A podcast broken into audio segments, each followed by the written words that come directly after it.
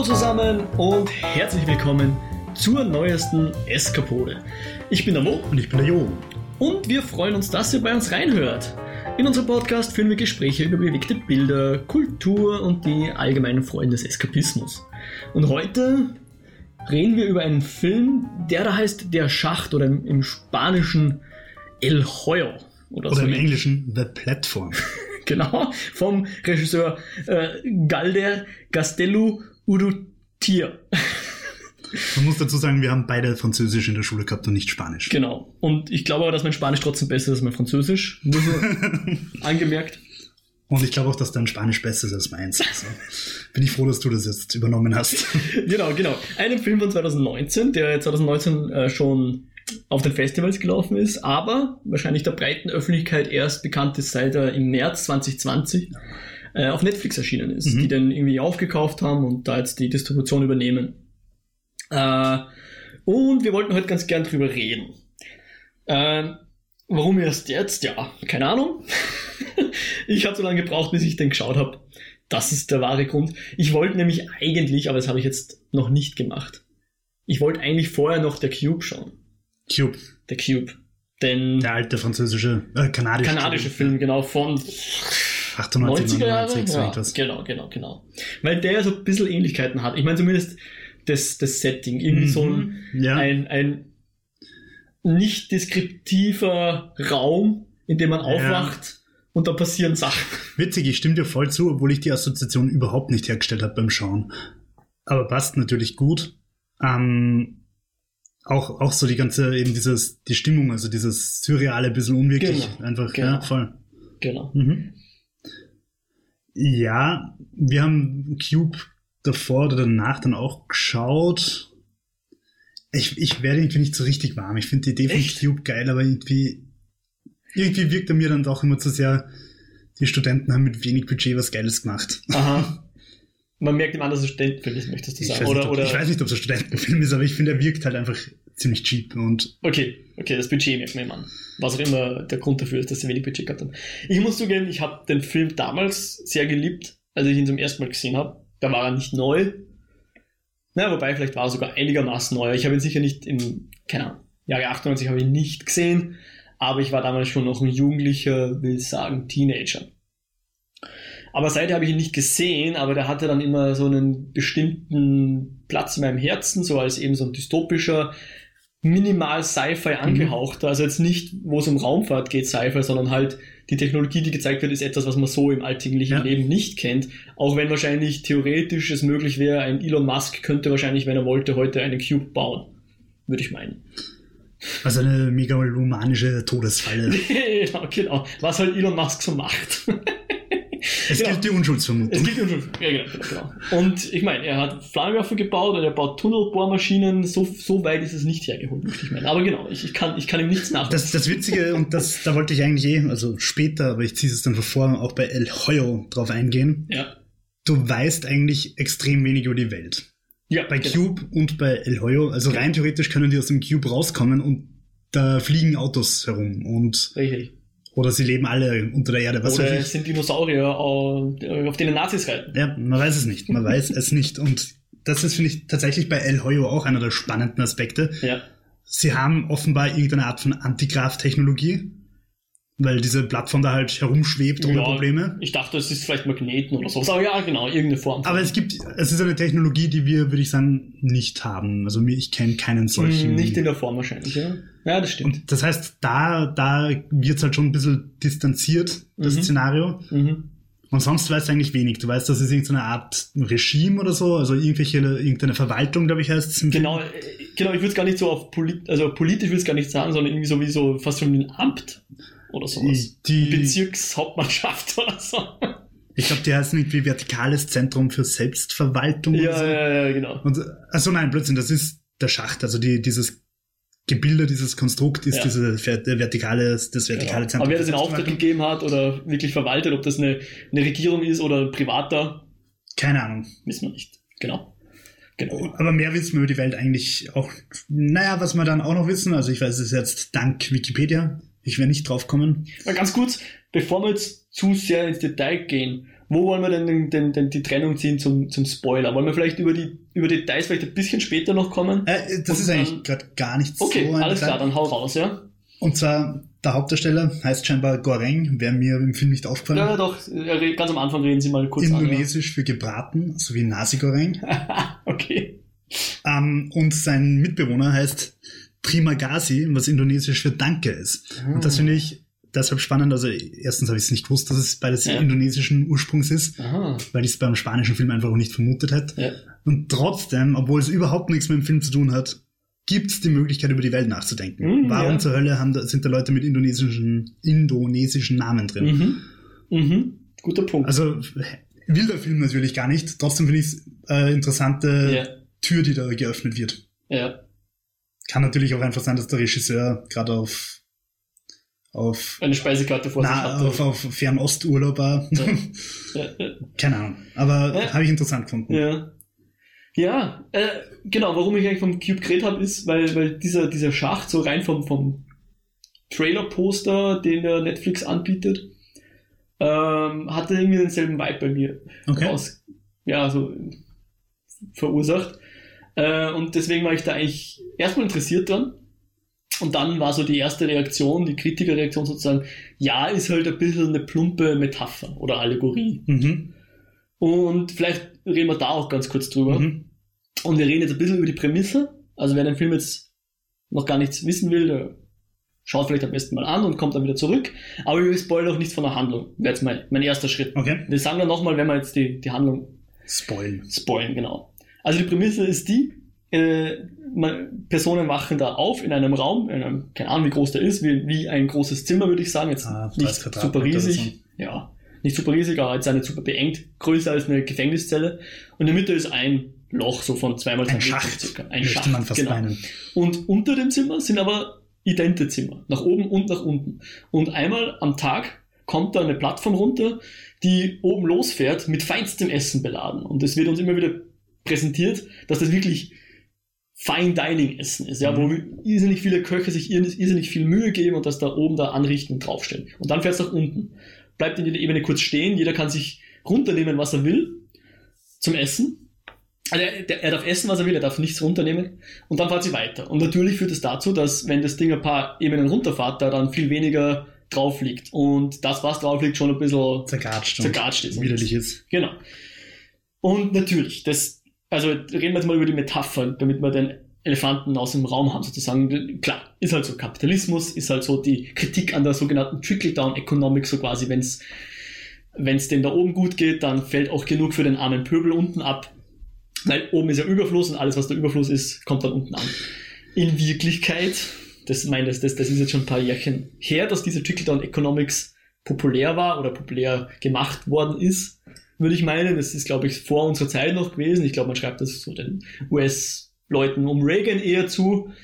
Äh, aber es ist natürlich immer noch so für uns in der Gesellschaft immer noch das, ähm, wie soll man sagen, es, es ist tatsächlich so, dass die da oben, wer auch immer das sein mag, sei es jetzt der Musk oder der Bezos oder andere superreiche Leute, super viel Geld haben und genug hätten, um viel Geld, äh, viel mit dem Geld zu machen, was vielen, vielen, vielen anderen Leuten hilft. Man muss vielleicht das dazu sagen, machen sie wahrscheinlich auch, aber halt nicht in dem Maß, wie die Theorie sagt. Genau. Also die, die werden schon zu ihren Wohltätigkeitsdingen gehen genau.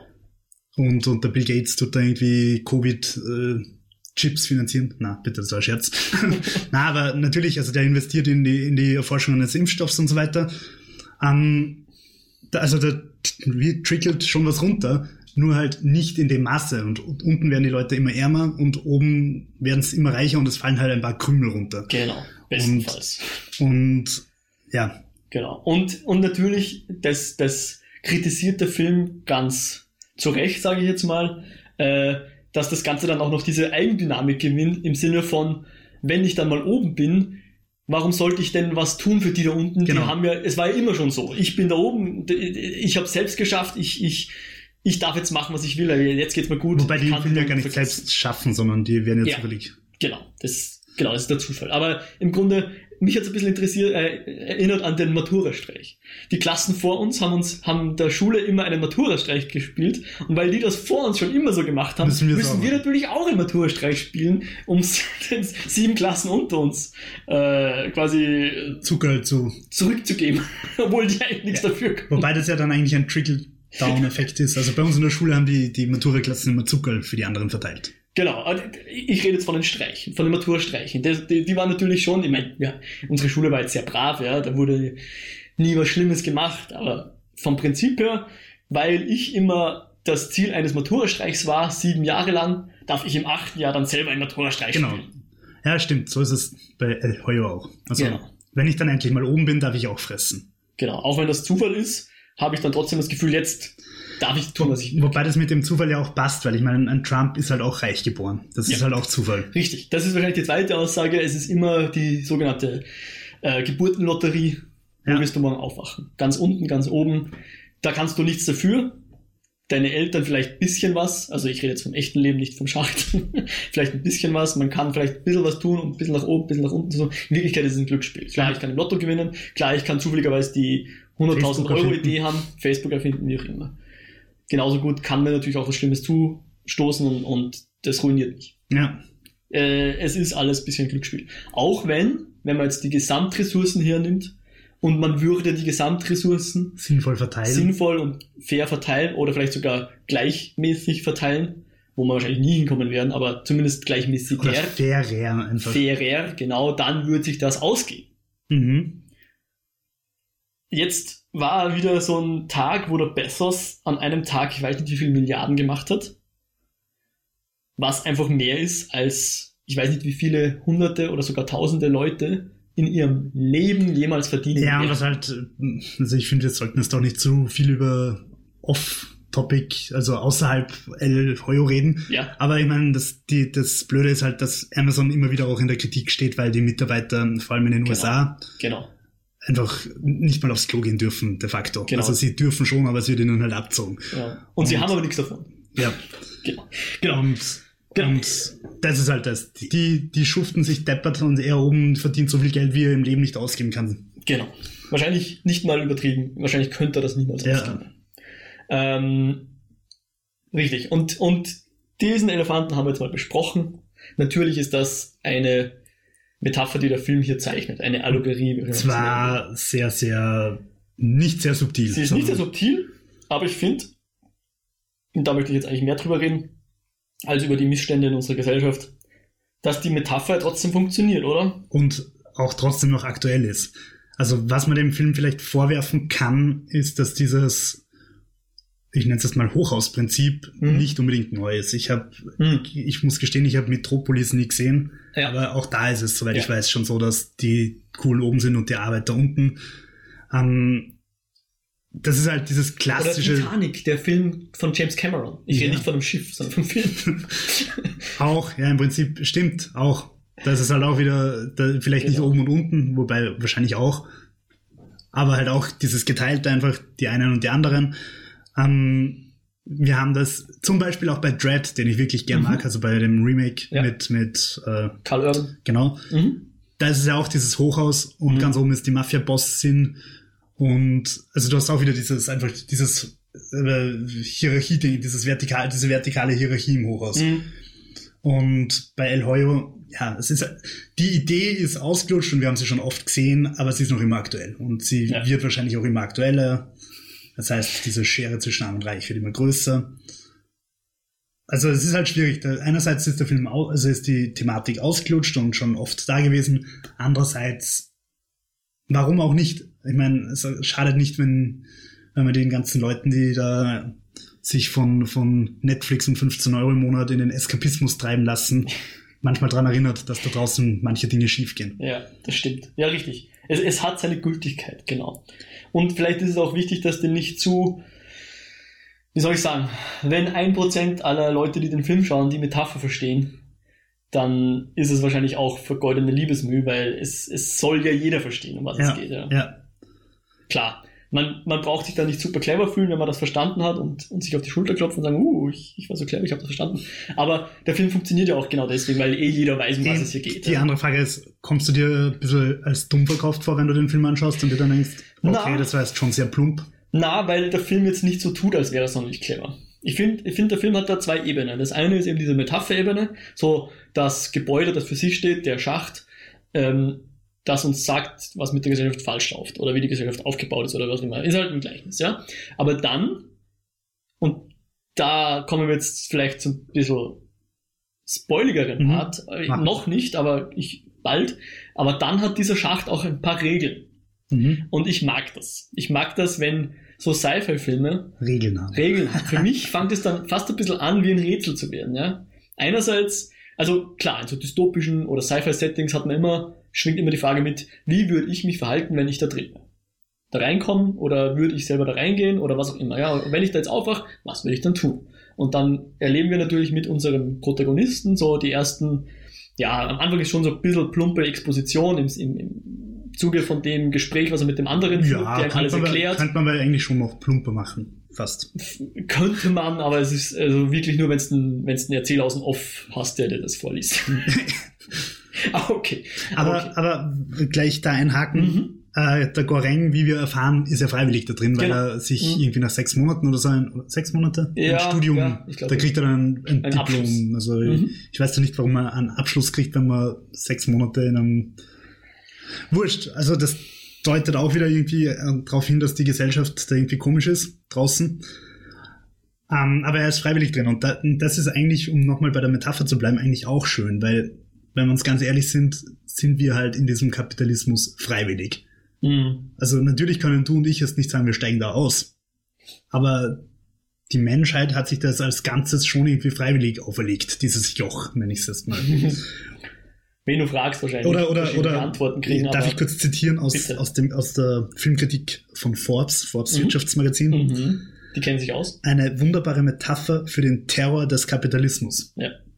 Also und diese, diesen Terror des Kapitalismus, dem setzen wir uns selbst aus. Da machen wir mit zumindest, ja. Genau, wir machen Ja. mit. Also es ist, wie gesagt, wirklich schwer auszubrechen. Es Mhm. gibt durchaus Leute, die das versuchen. Mir, mir persönlich ist das Leben zu bequem, um allein im Wald äh, meinen Code zu trocknen und, und weiter zu verarbeiten. Aber äh, theoretisch wäre es möglich. Nur die meisten Leute machen halt aus Bequemlichkeit oder auch aus Zwang mit. Ja. Und genauso unser Goreng, also der geht da einfach freiwillig rein, weil er sich was davon erhofft. Mhm. Ja, ich habe das so ein bisschen verstanden, ähm, mehr Richtung, wie das US-Unisystem funktioniert. Wo du Mhm. dir auch sagst, ich möchte zwar einen Abschluss, aber es bringt dir erstmal jahrzehntelang, wenn nicht sogar lebenslang Schulden ein. Mhm. Da haben wir jetzt in Österreich das Glück, dass die Studiengebühren Erträglich sind. erträglich sind. Wir hatten auch lange keine, muss man auch sagen. Aber im Grunde tausche ich jetzt Schuld gegen einen Abschluss ein.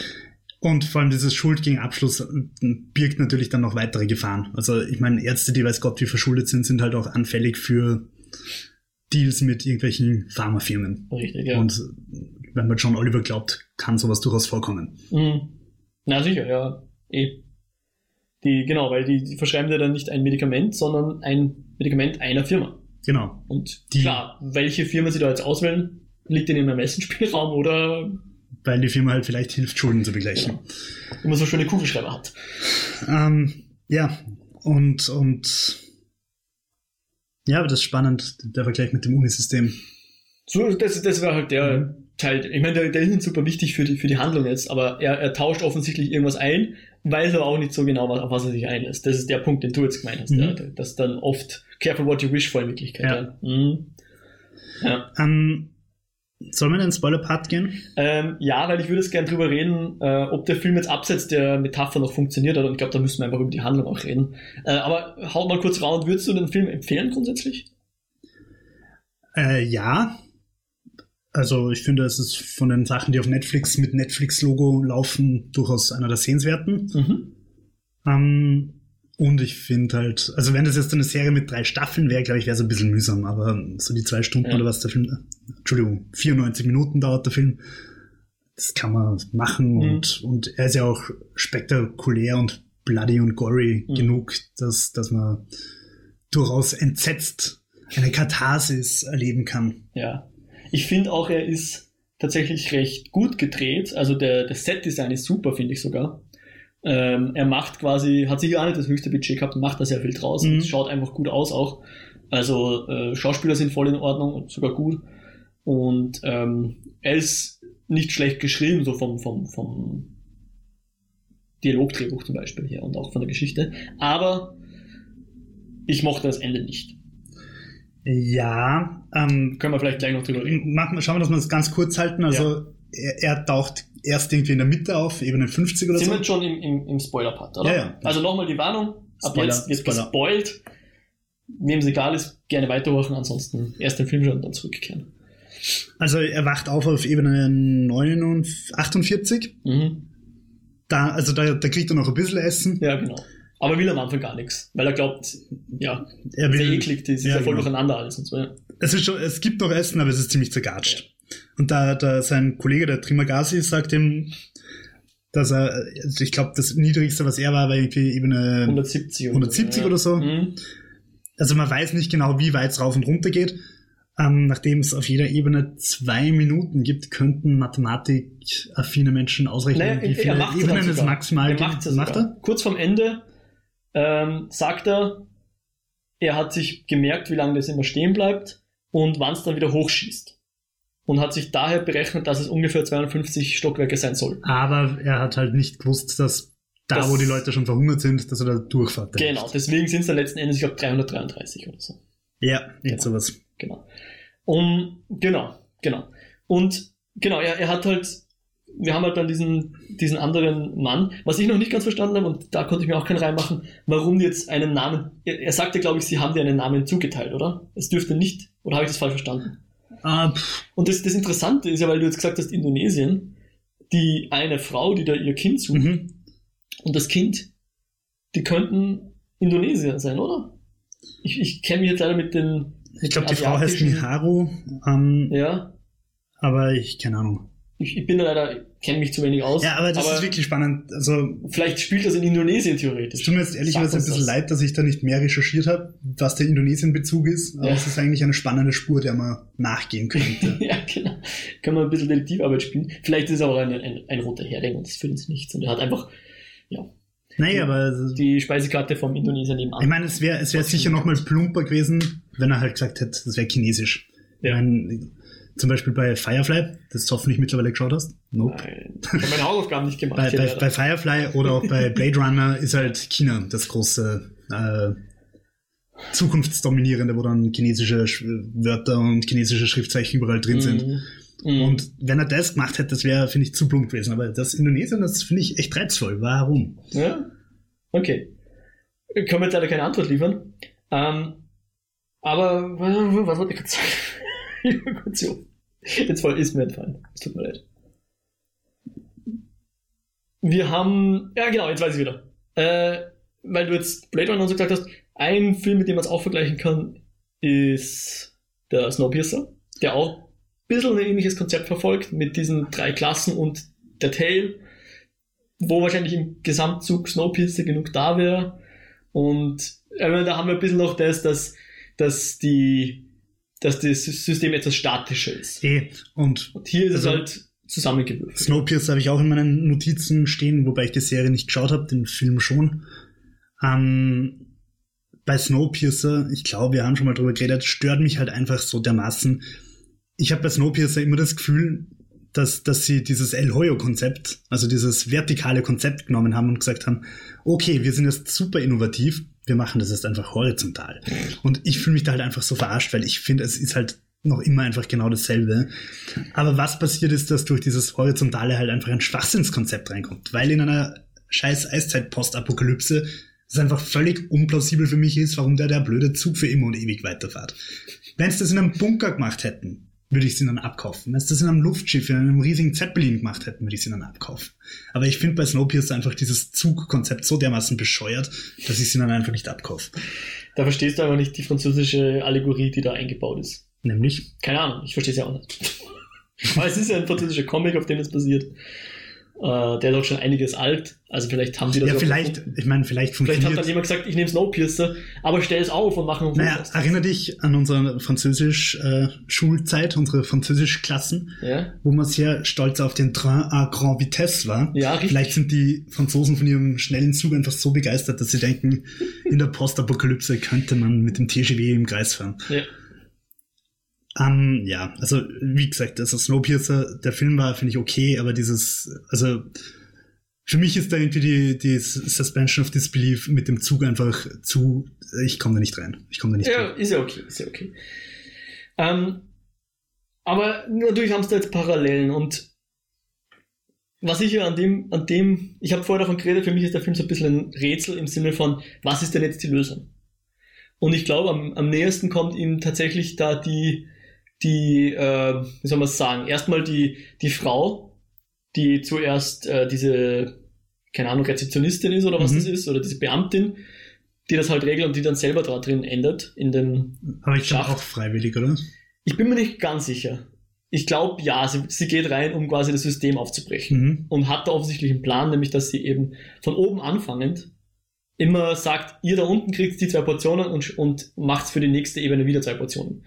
Was dann wiederum äh, in der Endausbaustufe darin mündet, dass die beiden, also der, unser Hauptcharakter und der, Der, der. Christ, Ja. ich weiß es nicht, wie, wie er heißt, erfahren wir seinen Namen überhaupt? Ich weiß ihn jetzt nicht. dass die zusammen eben dann das Ganze auch mit unter Androhung von Gewalt durchsetzen, sozusagen. Oder wie er sagt, er kackt ihnen halt aufs Essen. Dass man halt quasi die, die Peitsche jedenfalls hat, um die Leute auch wirklich zu animieren, das zu tun. Ja. Auch eine spannende Metapher eigentlich. Irgendwie schon, also, dass, ja. du, dass du halt diese, diese, diese mm, Fairness halt wieder nur mit Gewalt durchbringst und umsetzen kannst.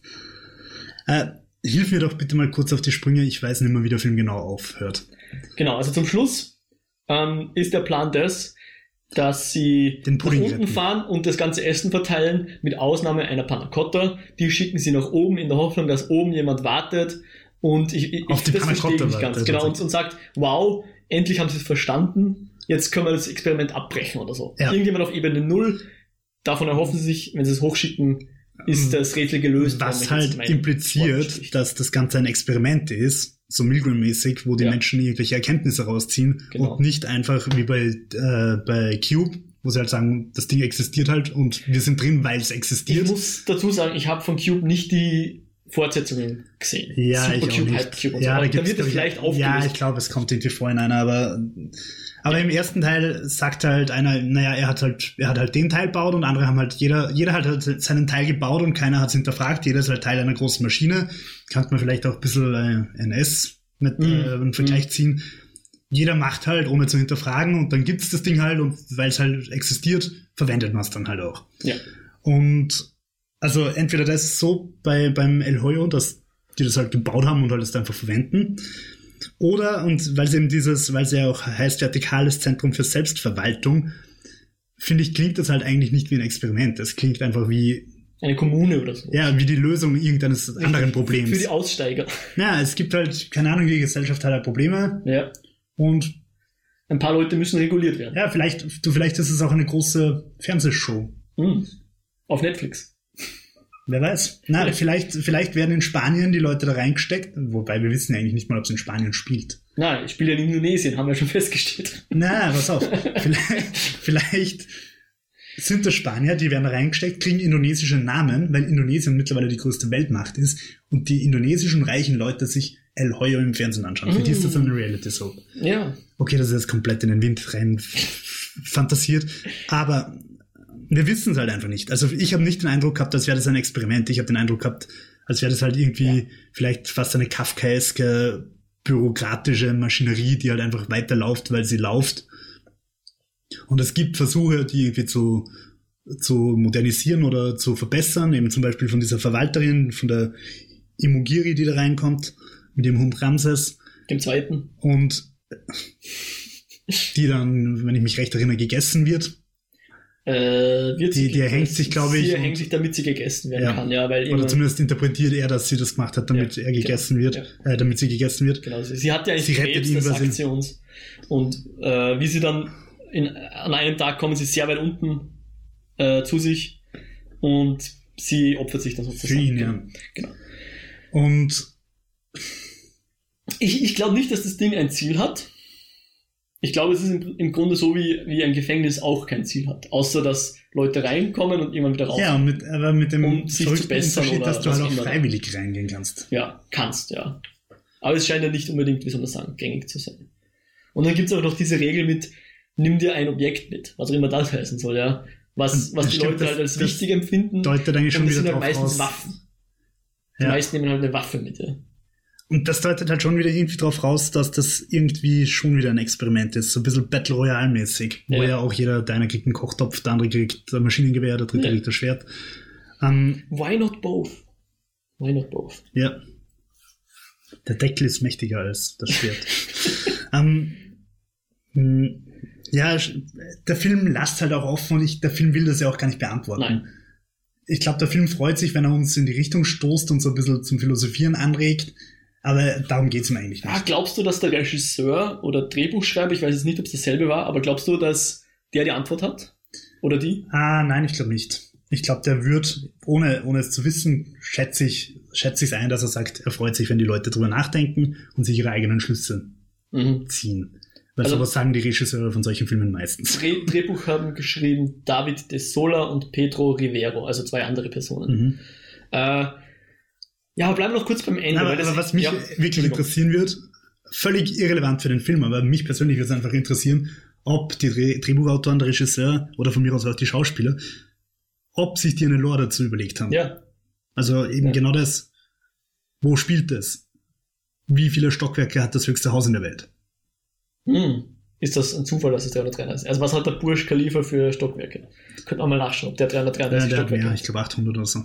Na, Meter. Also stimmt, 800, ja, 400 irgendwas Stockwerke. Ich glaube, ich habe schon mal nachgeschaut. Okay. Ähm, ja, Na gut. Kann sein, muss nicht sein, werden wir wahrscheinlich auch nicht äh, erfahren. der cle- cleverste Trick wäre eigentlich übrigens, wenn sich da wer erhängt, dass du dir was vom, vom Tisch nimmst Ja, und hoffst, dass es nicht heiß, sondern kalt wird, sodass der gekühlt wird. aber es wird ja so kalt, bis du tot bist. Also es hört ja nicht auf, kalt zu werden, bis du Hm, Shit. umfällst. Na, also ich, ich finde nämlich, und ich habe ja vorher schon gesagt, dass mir das Ende eigentlich nicht gefallen hat, weil am Ende machen sie das, was ich glaube ich, sofern ich jetzt, ich sag mal, verzweifelt bin. Also ich sag mal, bevor ich mich den Schacht runterstürz, als letzte Maßnahme, oder bevor ich jetzt äh, jemanden umbringe, um ihn zu essen, weiß ich jetzt nicht, was da vorher eintritt. Keine Ahnung. Aber bevor ich jetzt quasi aufgebe, würde ich mich auf diese Plattform setzen und einfach mal nach unten fahren Und schauen, was und schauen, was passiert. Vielleicht fährt das Ding mich dann ja wieder hoch. Ich dachte ja eigentlich, dass, also ganz zum Schluss, zum Plan, nochmal kurz zum Refresher, äh, der, die beiden, ähm, also der mit dem Seil und der, unsere Hauptfigur, die fahren dann nach unten und äh, am. Weg dorthin finden sie dann äh, einerseits die, die Frau, die ihr Kind sucht und Ja, andererseits warum, das ja? Kind. Das Kind äh, kriegt die Panna Cotta und die beiden sind schwer verletzt, sodass der, der zweite, also der mit dem Seil, gar nicht bis nach unten mitfährt. Was ja übrigens auch schon wieder ein schönes Gedankenspiel ist, nämlich ihr Plan, diese Idee, dass sie die Panacotta wieder raufbringen. Ja. Diese Idee werfen sie halt über den Haufen, weil sie einfach sehen, okay, die Hilfe ist einfach wichtiger als die Umsetzung von dieser Idee. ja. Kann man sicher diskutieren, was jetzt, ob das stimmt so. Ja. Ja, Will will ich jetzt nicht beantworten. Ich sage also ganz brutal gesagt, und das, da will ich jetzt wirklich nicht drüber reden, aber ganz brutal gesagt ist das eigentlich also ein bisschen das Bild von dieser wirklich mühsamen Debatte, soll man Leute im Mittelmeer trinken lassen oder nicht? Ja. Wobei wir, glaube ich, dazu eine Meinung haben wir sagen Nein sagen. Aber Ja. ähnliches, ähnlicher Gedankengang. Und, und die beiden entscheiden sich halt, ja, die Idee ist nicht so wichtig wie das Retten der Menschen. genau. Und was ich nur einfach nicht kapiert habe, ist, am Ende dann geht er von der Plattform runter, oder? Da ist Ja. die Plattform dann in seinem großen, in seiner Höhle oder was? Sie, sie fährt quasi unter die letzte Etage und da ist dann, genau, erstmal ein, ein leerer Raum. Wir wissen nicht was. Ich dachte ja, dass zum Schluss die Plattform, und das ist der gemeine Twist, sich einmal 180 Grad dreht So, und dich runterschmeißt. und dich runterschmeißt. Oder halt die Abfälle runterschmeißt, die ja theoretisch zu dem Zeitpunkt immer noch drauf Ja. liegen. Also zumindest die letzten Scherben, die letzten Mhm. nicht gegessenen, also die Teller, die leeren Teller, würden, dann, würden ja unten noch sein. Dann dreht sich einmal um auf eine große Müllhalde über Stacheln von mir aus oder Mhm. über eine Säurebad oder Das whatever, ja, dass eben niemand runterfahren kann. Äh, tut sie nicht. Er steigt dann aber ab und ich verstehe nicht warum. Genau, das habe ich auch nicht verstanden. Und deswegen ärgert mich das. Ich glaube, ich glaube, weil, also so wie es ich interpretiert habe, weil halt die Idee war, ich glaube, das Kind fährt dann rauf, oder? Das war die Idee. Dass Ja. das Kind zurück raufgeschickt wird, Ja. statt dem Panacotta. genau. Ähm, Erstmal die Aussage fand ich auch komisch. Das Kind ist jetzt das Symbol. Was ist denn das für ein na, Symbol? na, die Idee ist, glaube ich, wir haben es geschafft, das Kind aus Ebene 300 irgendwas von ganz unten so weit zu retten, dass wir es euch raufschicken können. Das heißt, wir haben euer System durchbrochen, das war ganz unten, das hätte eigentlich verhungern sollen, aber wir haben es geschafft, Genau. das auch sichtbar zu machen. Also es, ich denke Was mal, mich wieder dazu bringt, warum tut nicht jeder, der in Ebene 333 äh, endet, nachdem er zu hungrig wird, sagen wir mal bei Tag 7, warum legt er sich nicht einfach mal auf die Plattform und schaut? Also, die wissen ja, wenn ich in der letzten Ebene bin, 333, dann sehe ich ja, wo das Ding hinfährt und sehe, dass es unten anhält. Naja, nicht wirklich. Das war so eine dunkle Höhle, das siehst du wahrscheinlich nicht. Also für dich da oben ist das wahrscheinlich einfach ein schwarzes Loch. Was so weit unten? Ja, in meiner Erinnerung war das wirklich so eine große Halle. Ja, so, ich sag mal, horizontal geht das in alle Richtungen, Aber, Aber wie hoch auch, das Ding ist, Ich glaube, es nicht. war auch relativ hoch. aber es war jedenfalls Licht.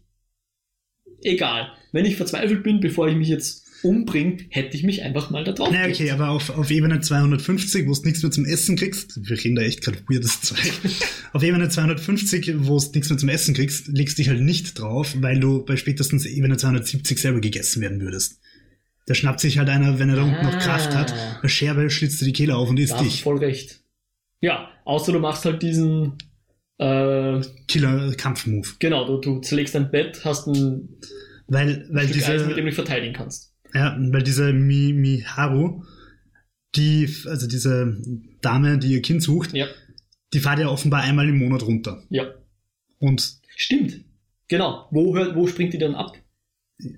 Die muss ja, weil sie dürfte offensichtlich ihr Kind nie gefunden haben. Das heißt, das Kind hat entweder so Pech, dass es immer über ihr ist. über, naja, über ihr oder unter ihr Aber ist, eigentlich dürfte es das Kind ja auch gar nicht geben. Die Verwalterin sagt, es sind keine Kinder drin, oder? Habe ich das falsch sagt sie. Kein, niemand Also das ist halt 60 auch-. Aber das ist wieder so eine schöne Metapher. Also blöd gesagt, H&M sagt auch, es gibt keine Kinderarbeit. ähm, das gilt die Unschuldsvermutung. Ähm, das, eigentlich, je mehr ich drüber nachdenke, stecken da eigentlich echt viele schöne kleine... Nur, was mich halt daran stört, und das, das, das kann man halt hauptsächlich am Ende festmachen, weil bis dahin kann man sich recht gut rausreden und, und wissend lächeln und so tun, als wüsste man genau die Antwort, aber man verrät sie nicht. Aber mit dem Ende äh, nimmt er dir irgendwie viele Fragen und ist dann auch zu feig, sie zu beantworten. Indem er nämlich nicht zeigt, was passiert jetzt mit dem Kind, wenn es hochgeschickt wird.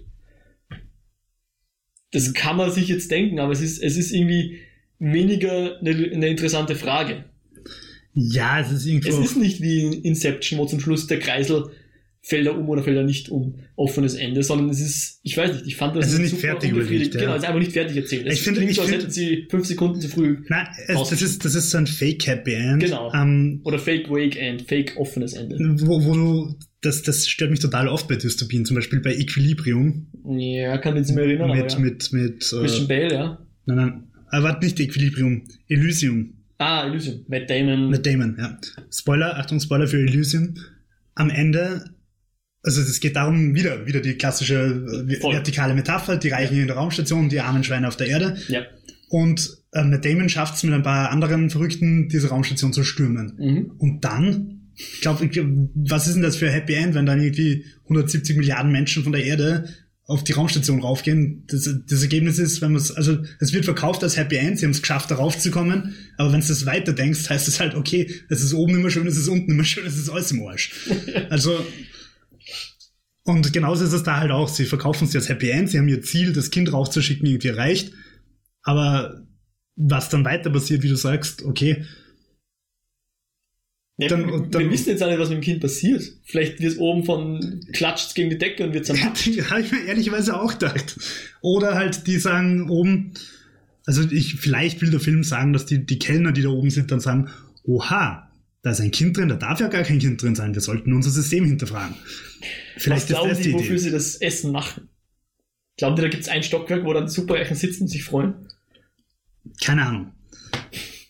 Aber ja, ich verstehe voll. Also ich habe das Ende wirklich auch ein bisschen unbefriedigend gefunden, weil es halt irgendwie nicht aus zu, äh, vollständig ausgearbeitet Genau. oder zum, zu Ende überlegt ist. Genau. Es wirkt wie ein, wie ein Bluff, der keiner ist. Also, nein. Als hätten sie halt den Film irgendwie zu Ende bringen müssen. Äh, genau. Genau. Als wäre ihnen kein gescheites Ende eingefallen in Wirklichkeit. Und ähm, ja, hast du noch etwas zur Geschichte anzumerken? Ich kann dir nur sagen, dass der Burj Khalifa nicht so viele Stockwerke hat. Keine 400? Na, er hat nicht mal 200. Was? Äh, Moment, jetzt bin ich wieder drüber gescrollt. Er hat 189, aber davon sind 163 nutzbar. Aber er hat 57 Aufzüge, also 57 Schächte. ähm, Andererseits haben die da sicher so Stockwerke, die mehrere Stockwerke hoch sind. So Eingangshallen und so. ja, sicher. Na, also ich fand ja, ich fand es ja cool, dass man viele Leute gesehen hat, die unterschiedliche Ansätze in diesem Schacht verfolgen. Dann hast du die ebenso Leute wie die, wie die Beamtin, die quasi das System brechen will. Du hast einen Und scheitert. und scheitert. Du hast äh, diesen äh, den, den alten Mann vom Anfang, der quasi in irgendeiner Form zurechtkommt und halt, halt überleben will in erster überleben Linie. will, aber dafür auch alles tut. Auch Leute vielleicht nicht umbringt, aber sie zumindest fesselt und bei lebendigem Leibe sich ein bisschen was Langsam nimmt. umbringt. Er versucht human zu sein, aber äh, er ist jetzt kein ja, wurscht. Ja, Tun wir das gar nicht. Ist halt auch machen. wieder einfach. Genau, und dann hast du halt den, unseren Hauptfigur, der, glaube ich, gute Intentionen hat, aber wahrscheinlich auch nicht lange überleben würde, wenn er nicht Glück hätte. Mhm. Und dann hast du halt zum Beispiel auch jemanden, der ein Seil mitnimmt, ja, weil er rein, also offensichtlich mit dem Gedanken, nach Die oben zu kommen. Die oben helfen mir und, und Ja. das, und da finde ich, hast dann halt auch die anderen beiden, die sagen, sie helfen ihm und ihm dann ins Gesicht scheißen. Genau, Wikipedia nennt es Koten. Sie koten ihm ins Gesicht.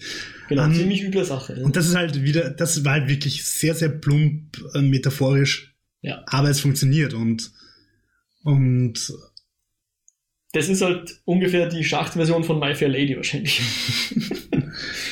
Aber äh, ja, es ist. Also die Grundidee ist schon echt spannend. Also das würdest du das auch so machen, wenn du dann oben wärst. genau. Das, das ist halt interessant. Und, was und ich meine, du musst es ja auch gar nicht so extrem überlegen. Denk dir, du verdienst erst einfach mal, warum auch immer, du erfindest das neue Facebook und hast halt nächstes Monat äh, eine Million. Genau. Spendest du den Großteil oder kaufst du doch einen Lamborghini? Ja. Genau. Und mit dieser Frage, glaube ich, die jeder für Ich- sich selbst beantworten muss. Würd's gern noch äh, kurz so ein bisschen in anderen äh, Dystopien einbetten. Okay, machen wir das noch, ja. Aber erinnere mich dann an die Frage, weil ich, ich Ja. möchte eigentlich mit der Frage aufhören. Ich möchte dir auch noch eine Frage stellen. Ja. Was würdest du mitnehmen? Uh, als Objekt. Äh, ein Smartphone und ich würde alles nach außen streamen oder so. Na, das ist ein bisschen, das ist ein bisschen eine gemeine Antwort. Ich glaube, das würden sie nicht erlauben. Ja, so. ich glaube, die Wände sind zu dick, da hast keinen Empfang. Ich, ich habe mir ehrlich gesagt nicht überlegt. Hast du eine Antwort? Ich habe es mir auch erst jetzt beim Podcasten, ich habe mir die Frage überlegt, aber keine Antwort. ja. Ähm, Müsli-Riegel. da darfst du eigentlich nicht, oder? Da wirst Ach so. du verbrannt. Oder? Du darfst wenn ich ihn mitnehme. Ich darf mir nichts runternehmen oder so. Keine Ahnung. Waffe, dann halt wahrscheinlich irgendein Sch- Sch- Samurai-Schwert oder so, wenn du damit umgehen kannst. Ja, aber Waffen, ich glaube, Samurai-Schwert kommt, glaube ich, sogar vor. Ich glaube, einer von den, in den, einer von den Ebenen, die kommt nicht lang vor, aber in einer von den Muss Ebenen hat, glaube ich, oder? jemand ein, ein Schwert. Weil da wird ja dann kurz vor Schluss sogar einer geköpft. Ja. Also, aber ich weiß es ehrlich gesagt nicht. Ich meine, sechs Monate, wenn ich nicht genau weiß, was da drin abgeht, würde ich mir wahrscheinlich auch was mitnehmen. So ein dickes Buch, was ich schon immer mal auswendig lernen will. Weil Don Quixote, wenn du nichts anderes zum Lesen hast, hast du wahrscheinlich in, in vier Tagen durchgelesen oder so. Wenn du wirklich nichts anderes zu tun hast. Mhm. Deswegen, ich würde mir auch irgendwas mitnehmen. Ich habe gerade die Schachnovelle gelesen. Okay. Würde ich mir ein, ein Schachprobleme-Buch mitnehmen zum Beispiel? Ja, aber zum Beispiel, wie, wieso nicht ein Schachbrett? Du kannst dem anderen, mit dem anderen Schach spielen oder wenn es nicht kann, kannst du es lernen. wenn man, wenn man, wenn man die Schachnovelle lebt, dann kann man im Kopf Schach spielen, braucht kein Brett. Ja, aber es ist ungemein gegenüber dem, deinem Mit. Dann, bi- dann bist du einer, dann, Ah, schau, dann hast du eine jo, Hierarchie jo, auf das, der Ebene. Ich finde das sehr schön. Du nimmst ein Schachbrett mit und spielst mit deinem Gegenüber und, und wirst Schachmeister. Und dann ist er krantig und bringt dich um und stoßt dich runter. Genau. Und hat fortan, weil er nämlich ein Schwert mitgenommen hat, hat er dann ein Schachbrett und ein Schwert. und ist der König des Schachs. Und das Schwert. Okay. Ja, also das ist halt schwierig. Weil allein, allein die Tatsache, dass die Leute halt Waffen mitnehmen müssen, mehr oder weniger, Ja. weil halt alle anderen auch Waffen mitnehmen, ist auch schon wieder so eine schiere Metapher. Ja, das ist so dieser klassische Arms Race, also die, Ja. wie sagt man da? Atomarer Schild. Genau, der, der Rüstungswettlauf, der jetzt irgendwie auch wieder ein bisschen aktueller wird, leider, als, als er schon mal war. Du wolltest es jetzt noch in andere Dystopien einbetten. Ja, ich wollte einfach nur ganz kurz so umreißen, was es noch so, also Snowpiercer haben wir schon Mhm. genannt, der Mhm. einfach sehr vergleichbar ist, aber halt äh, unglaublich innovativ ist, weil er nicht äh, vertikal, sondern horizontal ist. Dann, finde ich, gibt's halt noch diese Dystopien so im Sinn von, wo halt einfach wirklich ein großes totalitäres Regime herrscht, siehe zum Beispiel irgendwie Equilibrium mit Ja. Christian Bale Ja, oder auch VW Vendetta. ja, Dann hast du halt irgendwie diese ganzen Cyberpunk-Sachen, wo es halt wirklich darum geht, dass die Technik, also dass die Menschheit verroht und, und halt alles nur noch um, um Konsum und um Technik geht. also wie Wally zum Beispiel. Wally, Wally ist eigentlich eine fantastische Dystopie. Ja, Ähm, was ich ganz spannend finde, oder natürlich, also nur um es genannt zu haben, 1984 muss man natürlich nennen, Hunger Games wäre vielleicht auch noch nennenswert. mhm. Im Japanischen das Battle, Battle Royale. Royale. Äh, was, was ich noch nennen will, weil es ein bisschen außergewöhnlicher ist, ist Metro 33, also 2033. Die Buch- und Spielereihe. Ja, Mhm. weil es da halt schon auch diese ganz strengen, also beziehungsweise es, es geht in dem Buch und in den Spielen darum, dass halt ein ich glaube, ein Atomkrieg war. Und bekanntermaßen ist die Moskauer U-Bahn als, als Bunker an, äh, gebaut. Also im Atomkriegfall kann sich die, ein Teil der Moskauer Bevölkerung in die U-Bahn zurückziehen und überleben. Das ist jetzt nicht Fiktion, Das sondern ist tatsächlich Realität. Und darum geht's halt in dem Buch, dass halt die Zivilisation auf die U-Bahn-Stationen reduziert ist. Und diese U-Bahn-Stationen sind dann so eigene Stadtstaaten. Da gibt's zum Beispiel einfach so Nazis, die halt einfach so Faschisten sind, die keine anderen da drin haben wollen. Dann gibt's aber zum Beispiel einen U-Bahn-Waggon, den er dann mal findet, wo so Zeugen Jehovas drin sind und so Aha. weiter. Und also es gibt halt so, der hat halt die ganze Gesellschaft oder, oder viele Teile der menschlichen Gesellschaft einfach in den Subkosmos einer, eines U-Bahn-Systems verfrachtet. so. Mhm. Und damit du von dem einen zum anderen kommst, musst du halt einfach beschwerliche Reisen auf dich nehmen, wo dann halt auch Monster und Gefahren im Dunkeln lauern. Mhm. Und das finde ich jetzt eigentlich ein sehr, sehr fresher und innovativer Zugang zu dem Dystopischen. Interessant. Das Spiel, glaube ich, ehrlicherweise nimmt dem Ganzen ein bisschen was, weil du zum Beispiel im Buch, im Buch ist die Währung AK-Munition. Kalaschnikow. Ja. Das heißt, du hast halt irgendwie zwölf Schuss und kommst dann irgendwo hin und musst da halt überlegen, ob es das drei Schuss für Essen, für irgendeine gebratene Ratte tauscht oder nicht. Oder da gibt es irgendeine ganz schiere Szene, wo er mal wohin kommt und dann ist da so eine, eine Station, die irgendwie unter irgendwelchen Katastrophen leidet, also irgendwie von der Außenwelt abgeschnitten ist. Die Leute sind halt schon komplett verarmt. Und dann kommt halt eine Frau und bietet ihre Tochter oder ihren Sohn, ich weiß es nicht mehr, für ein paar Schuss halt irgendwie ihm an. Mhm. Und, und worauf ich hinaus will, ich glaube, dass das im Spiel halt nicht, dass das in einem Ego-Shooter, wo du halt rumrennst und die ganze Zeit wild rumballerst, Mhm. dass da diese, diese Metapher, will ich die Munition behalten oder tausche ich sie gegen irgendwas anderes, halt wahrscheinlich einfach nicht in der Form funktioniert. Aber trotzdem würde ich es durchaus empfehlen, das Buch. Okay, cool. 12 Monkeys wäre auch noch so eine unterirdische Dystopie, Ah, ja. wo sie im Keller wohnen oder halt in so einem Bunker. Ja, Gibt schon was. Dread hast du ja auch schon gesagt, den ich auch nicht schlecht finde. Für, find für einen geilen Actionfilm oder für einen sogenannten dummen Actionfilm ist der echt ziemlich interessant. Gut gemacht vor allem. Mit Lina Headey als Bösewicht und Karl-Heinz Urban. Wusstest Und du, lustigerweise einfach- Karl Urban Karl-Heinz heißt? Wirklich? Ja, der deutsche, einen deutschen Vater, glaube ich. Ist zwar Neuseeländer, aber hat einen deutschen Vater. An der Stelle Karl-Heinz. möchte ich Ja. übrigens darauf hinweisen, dass das Drehbuch mehr oder weniger eins zu eins dasselbe wie bei, bei Raid ist. Ja, an The Raid hatte ich auch schon gedacht. Und- ja. An Stirb langsam erinnert. Aber natürlich in einem sehr coolen dystopischen Setting. Mhm. Oder geht es von Dread? Von Dread, ja. Entschuldigung. Aber tatsächlich beim Schacht habe ich auch ein bisschen an The Raid gedacht. Aber der ist halt weniger metaphorisch. The Ja, Raid. da geht's halt um sehr Genau. großartige Action. Richtig, richtig. Kann man auch empfehlen. Ja, Gut. Jo, bitte wiederhol nochmal die Frage, ich habe schon wieder vergessen. In welcher Frage wollten wir unsere Zuhörerinnen und Das hast Zuhörer? du nicht gesagt, glaube ich. Doch, sicher. Ich habe mit dieser Frage und dann Und dann habe ich dich unterbrochen. genau. Aber die Frage habe ich vorher schon gestellt. Oder du hast sie mir gestellt. Ich glaube nicht. Ich habe hab dir die Frage gestellt, was du mit reinnehmen willst. Nein, das war danach. Dann nehmen wir einfach die Frage, was würdet ihr mit reinnehmen? Lasst es uns wissen. äh, schickt uns eure Antwort auf Twitter zum Beispiel, at eskapoden oder hinterlasst uns einen Kommentar auf der Website kinofilme.com slash eskapoden. Da gibt's natürlich die Möglichkeit, einen Kommentar zu hinterlassen. Muss jetzt nicht die Antwort auf diese Frage sein. Auch grundsätzlich gern gehört, Feedback, äh, Meinungen zum Film, zur Show. Wir freuen uns. Äh, ihr könnt uns auch eine Mail schicken. Das ist eskapoden.kinofilme.com. Und wir würden uns natürlich freuen über Abos und womöglich auch Reviews und Bewertungen auf den Plattformen, wo wir vertreten sind. Also in dem Podcatcher eurer Wahl, wenn es da die Möglichkeit gibt, ein Review zu lassen oder eine Bewertung. Wir würden uns super freuen. Natürlich bei Apple Podcast und bei Spotify. Dort ein Abo sehr gern gesehen. Und natürlich, nicht zu vergessen, erzählt euren Freunden von uns, wenn euch unser Podcast gefällt. Wir würden uns super freuen, wenn wir auf diesem Wege neue ähm, Zuhörerinnen und Zuhörer finden würden.